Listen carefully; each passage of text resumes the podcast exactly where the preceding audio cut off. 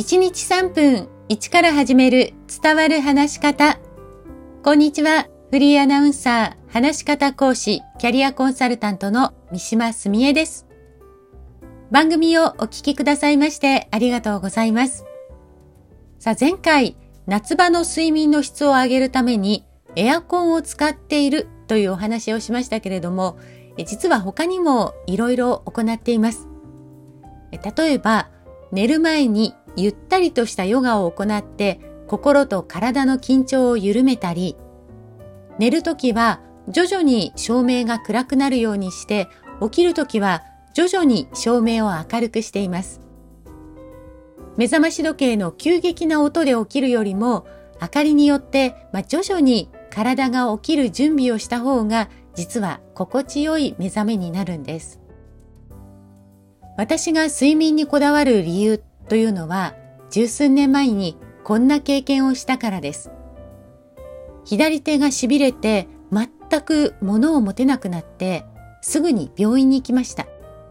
するとメニエール病と胸郭出口症候群という診断、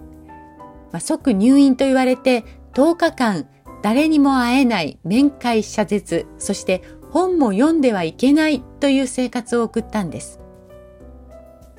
実は当時、睡眠時間が3時間程度という日々が半年ほど続いていて、疲れと睡眠不足、ストレスが溜まっていたようですね。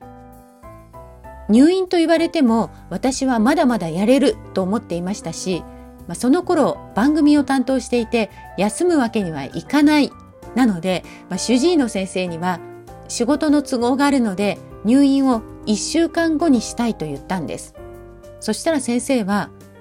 このまま元の生活に戻ると意識を失って倒れますよ。とにかく今の生活から一旦離れること、しっかり眠ることです。と強く言われました。睡眠中に私たちの体ではホルモンが作られます。特に睡眠不足の積み重ねはコルチゾール、副腎皮質ホルモンを過剰に分泌するんです。それがストレスの増加につながるということも分かっています。まあ、正直周囲に迷惑をかけてしまうしここまでする必要があるのかと思ったんですけれども私たちって意外に自分の心と体の状態に気づくって難しいんでしょうね。